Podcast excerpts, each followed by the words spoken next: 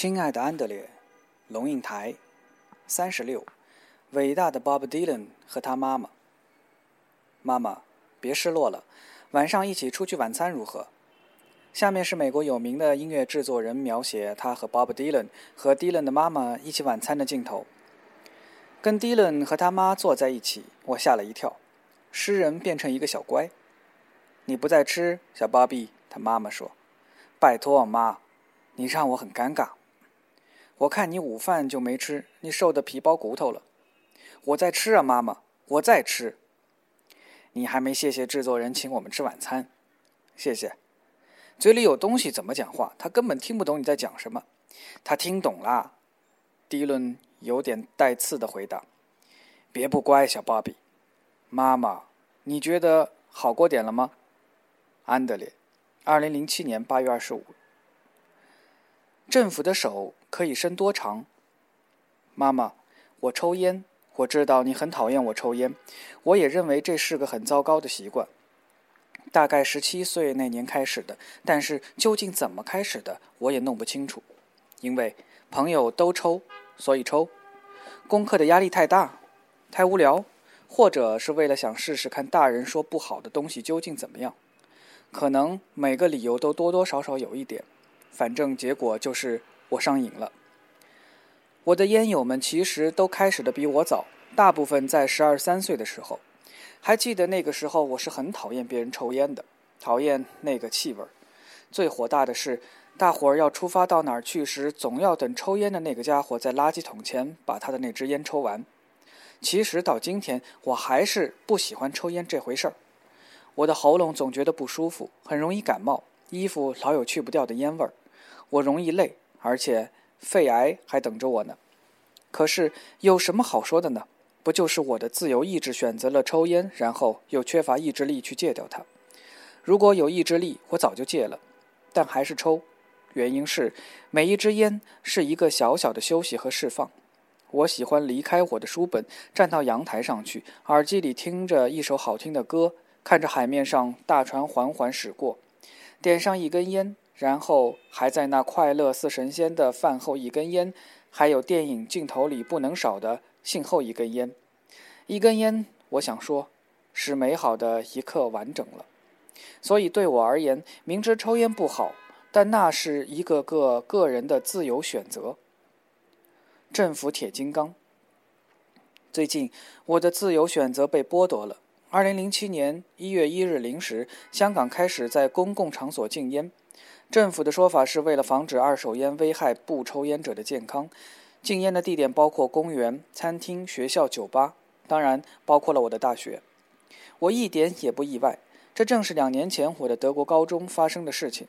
你知道，德国法律规定，十六岁以上的人抽烟饮酒是合法的，所以大部分的高中都划定了吸烟区，学生在那里吸烟。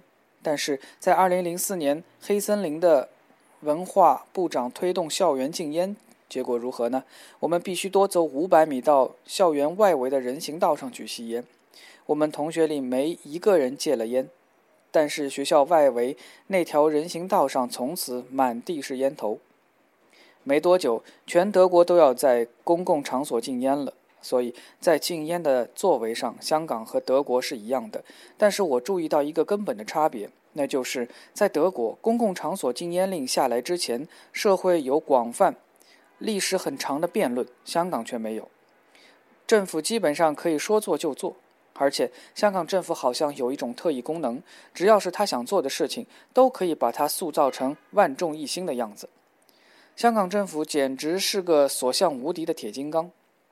所以你问我，我是否对禁烟政策不满？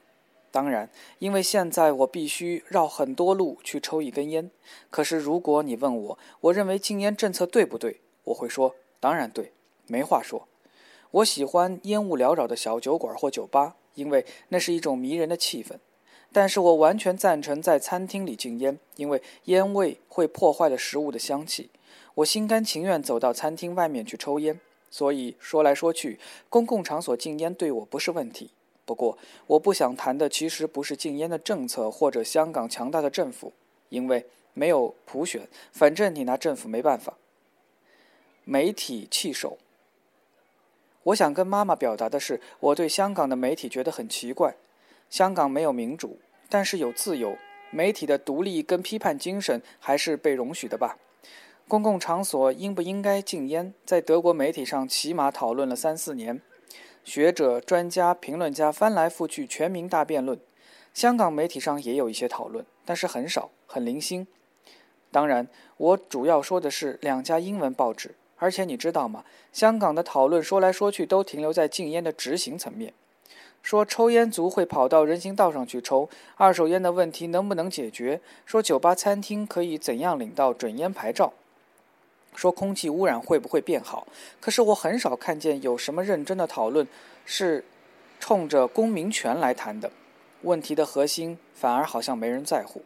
政府应不应该有这样的权利去规范公共空间的使用？政府有没有权利这样高姿态的去指导人民的生活方式？不吸烟的大多数有没有权利这样去压制吸烟的少数？嚼槟榔的人是否政府也该管呢？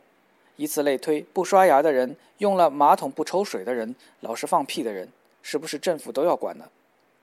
我知道讨厌烟的人很多，我也知道吸烟有害健康。我更加知道禁烟可以带来比较好的空气环境，但这不是重点。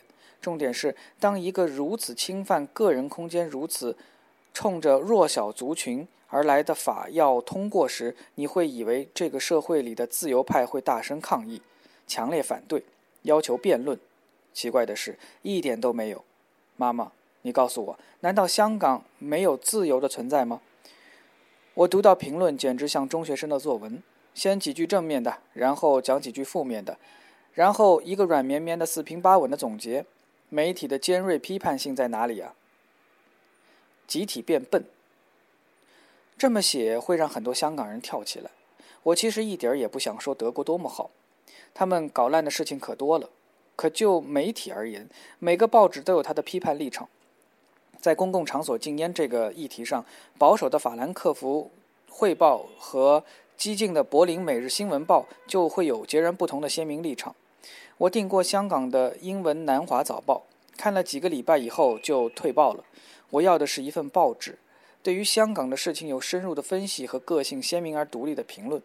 可是我发现报纸的内容和电视新闻基本上差别不大，多半也只是负面报道而已。那我何不干脆看电视新闻就算了？你大概要说，是因为长期的殖民。缺民主的环境和素养，所以会这样。我想问的是，那改变要从哪里开始呢？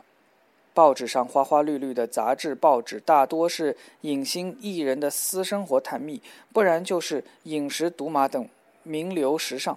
妈妈，如果媒体不维持一种高度的批判精神，一个社会是可以集体变笨的，是不是？香港的媒体是做什么的呢？我看见很多香港人很辛苦地在争取普选，可是媒体还是把最大的力气和钱花在影星八卦上面。那些力气和钱为什么不拿来为香港的民主做点努力呢？